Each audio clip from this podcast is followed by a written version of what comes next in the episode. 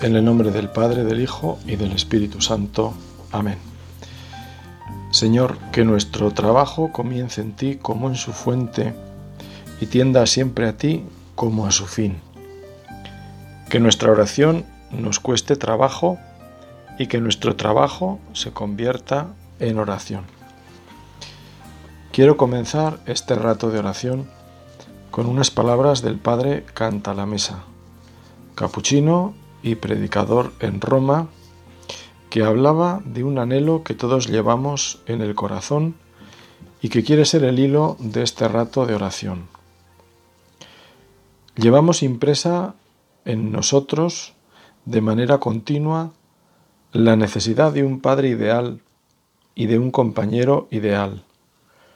Y en base a eso medimos todas nuestras experiencias de paternidad y de amor humano nos parecen pobres y nos rebelamos hasta que descansemos en quien, según la Biblia, no solo es el Padre ideal, sino también el esposo y el amigo ideal.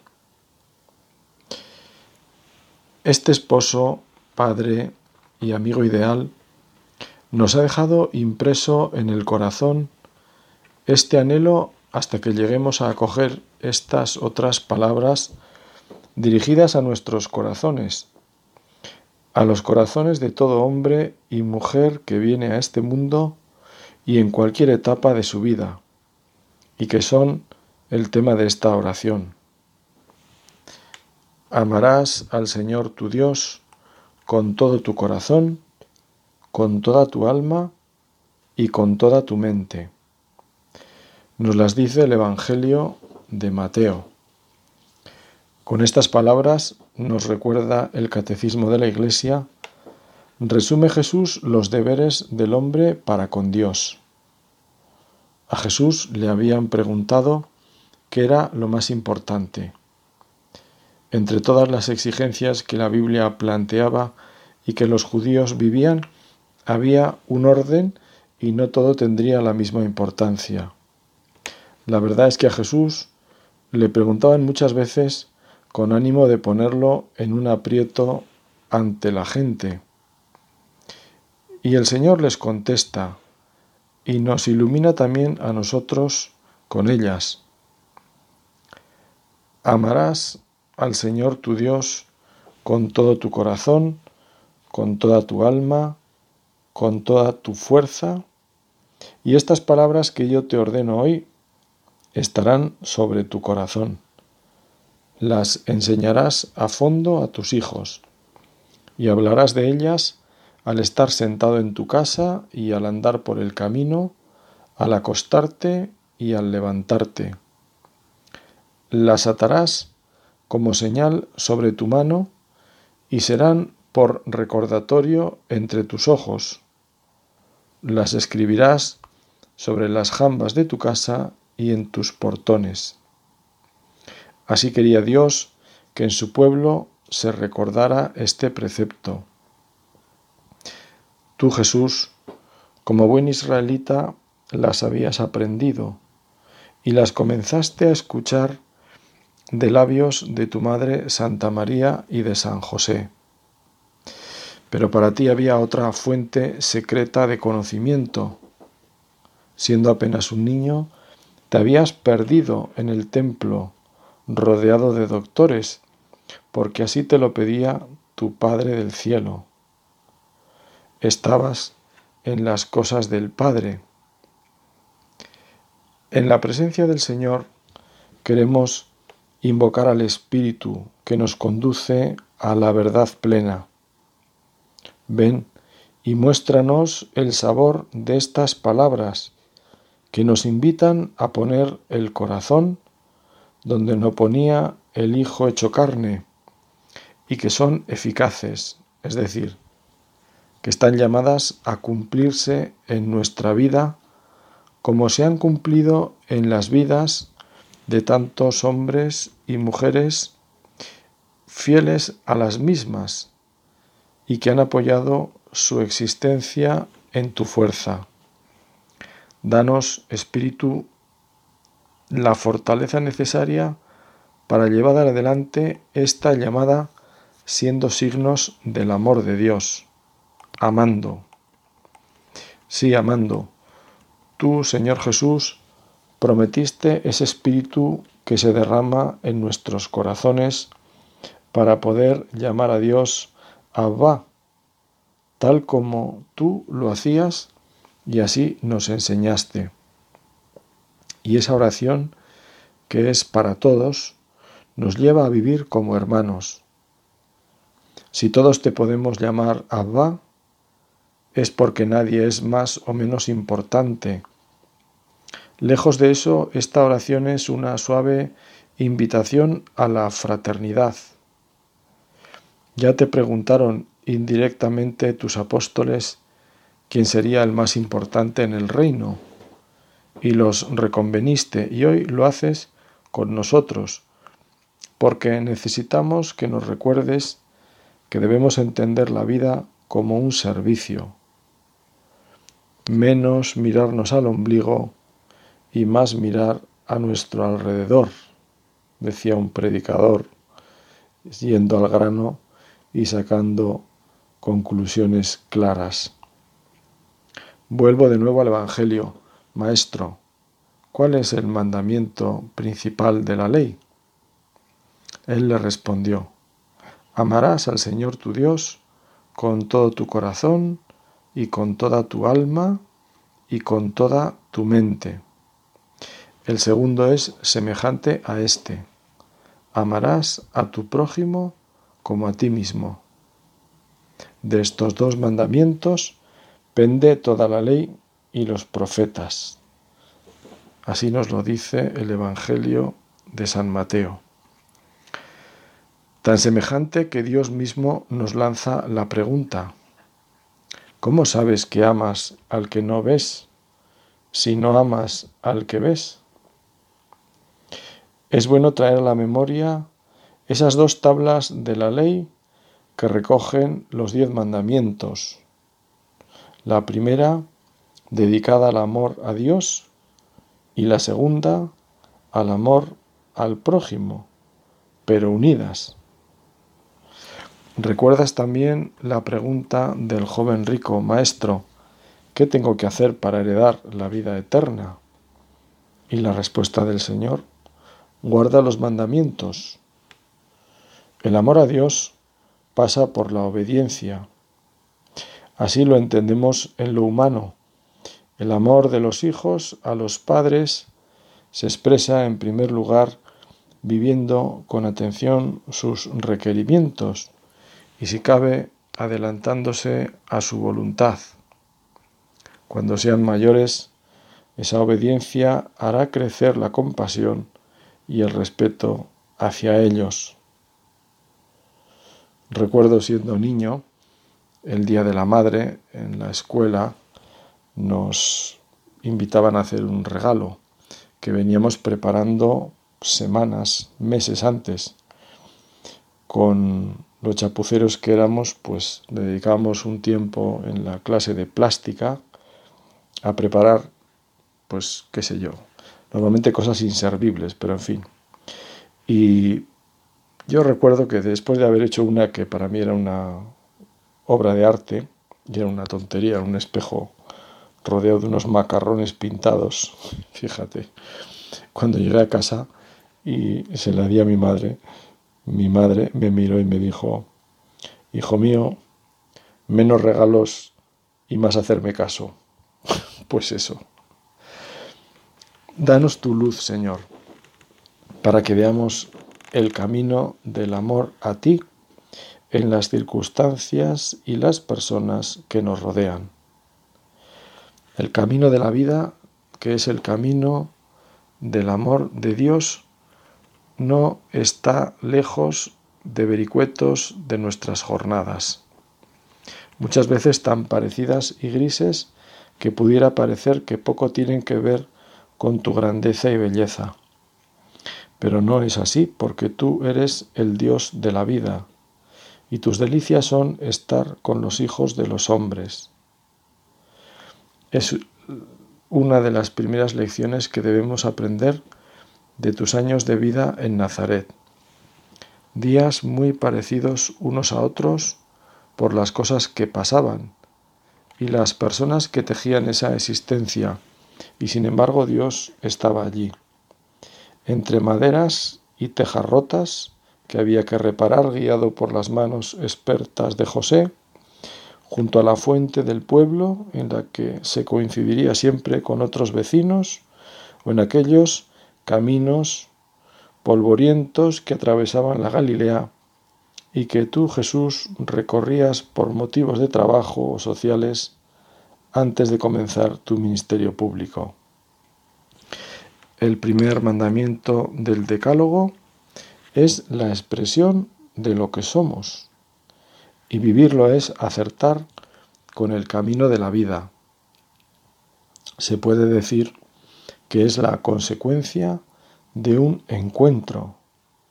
Dios que sale al camino de nuestra vida, comenzando por lo que nos rodea, el libro de la creación, que es ya una palabra de Dios, siguiendo por lo que nos sucede cualquier día y terminando con su propio Hijo, que se hace como en Emaús, compañero de viaje y se nos muestra del modo más cercano al partir el pan. Toda historia de amor, toda amistad que perdura, comenzó con un encuentro quizás casual. A los 50 años de matrimonio, si preguntas a los esposos que los celebran cómo se conocieron, seguro que aún está fresco en su memoria, aunque haya sido algo fortuito, pues cosas tales como pues alguien que nos presentó en unas fiestas, la boda de unos amigos en la que coincidimos, un trabajo esporádico. Son ejemplos que he escuchado en distintas ocasiones. Y quiero detenerme en eso que decimos casual, pero que también es causal. Por mil circunstancias se dio esa coincidencia y ese primer encuentro llegó a cuajar. Pues así nos pasa con Dios. Si echamos la vista atrás, caeremos en la cuenta de que hubo algún momento significativo y a ese siguieron otros y otros y así hasta hoy. También este rato de oración es un momento especial incluso puede suponer un antes y un después, aunque ahora no seamos conscientes. El Espíritu Santo hace su tarea en nuestro corazón y sopla como quiere y cuando quiere. Recuerda que no podríamos rezar si no fuera por Él. No seríamos capaces de llamarle a Dios Padre. Aumenta nuestra fe, Señor, para que podamos verte con los ojos del corazón y sepamos responder a tus llamadas amorosas,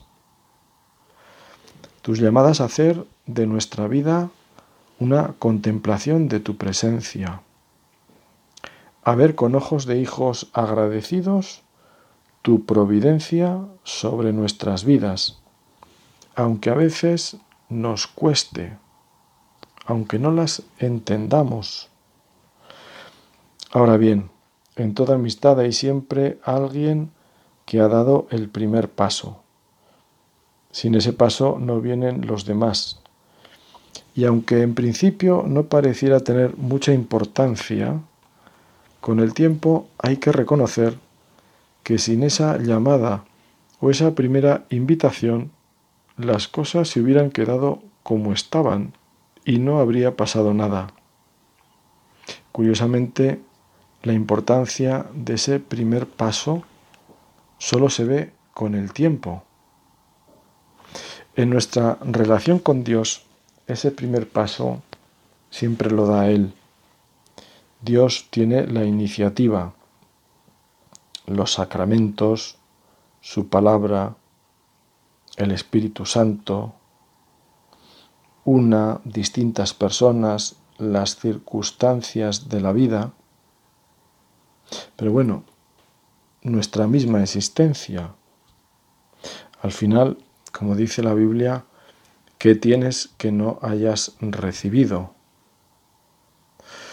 Todo es un don de Dios, todo es un maravilloso regalo y siempre nos faltará el regalo mayor, siempre nos falta recibir el más importante, la eternidad. Por eso le queremos pedir al Señor que nos ayude a dar los pasos necesarios en ese camino de amor y amistad. Tendremos que dejar cosas a la vera del camino, tendremos que dejar el yo siempre insistente con sus negocios y razones, pero merecerá la pena porque Dios no se deja ganar en generosidad. Recuerda lo del joven rico, el ciento por uno y la vida eterna. Eso sí, con persecuciones, añade el texto. Las personas nos amamos cuando nos vamos conociendo y ese conocimiento es verdadero y generoso. Siempre se ha dicho que no se puede amar lo que no se conoce. Cuando se conoce y es bueno, entonces se ama. Esto que en lo humano resulta evidente, por la propia experiencia con Dios, aún es más claro, porque Dios es la bondad plena. Nadie es bueno sino Dios, dijo Jesús al joven de la parábola. Si Dios es lo único plenamente bueno, conocerlo será amarlo. Por otra parte, no hay conocimiento que escape del trato personal, si es posible. Y justamente ahora estamos en eso. La oración es un trato personal, íntimo, de corazón a corazón, con Dios. Una conversación, una mirada, un silencio ofrecido. La oración cabe sin ruido de palabras Incluso tú, Jesús, nos aconsejabas no usar muchas si es que pensamos que nos vas a escuchar por la cantidad de tiempo que dediquemos a razonar lo que queremos manifestarte o pedirte. Qué bueno es tener tiempo para el Señor. Cuánto bien nos hace. Incluso por puro egoísmo debiéramos rezar. La serenidad ante las complicaciones de la vida nos viene de ti. Ya lo dijiste, venid a mí los que estéis cansados y agobiados, y yo os aliviaré.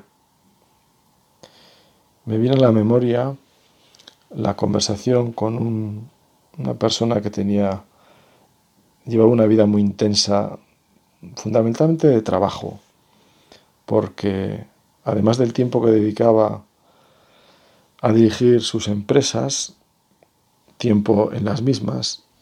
Cuando estaba en casa su cabeza seguía trabajando, me lo decía muchas veces. Su cabeza seguía trabajando pensando pues cómo comenzar una línea por este sitio, por el otro, cómo ampliar esto, lo otro, en fin. Y, vivía ciertamente, yo diría que vivía alborotado, un tanto agobiado.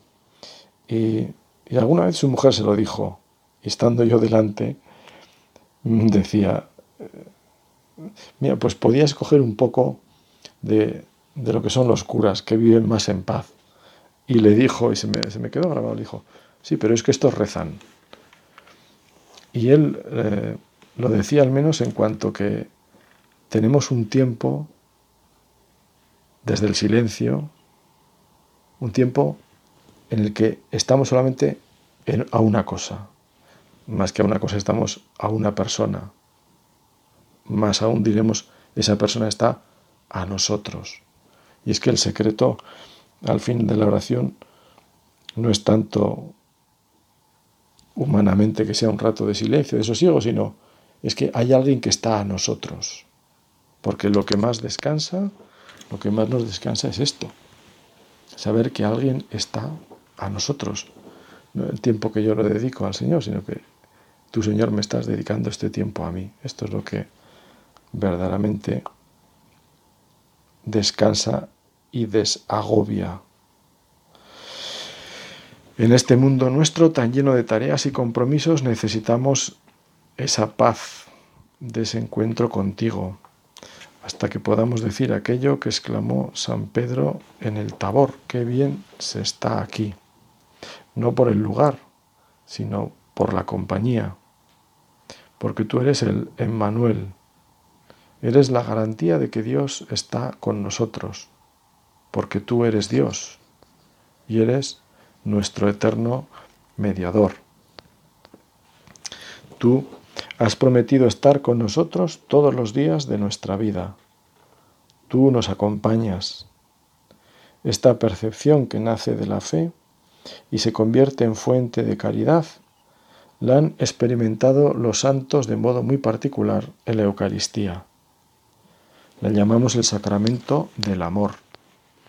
El amor de los amores, dice una conocida canción ese amor humilde y silencioso de Dios, se hace presente en este sacramento que se convierte para nosotros en una auténtica escuela de amar.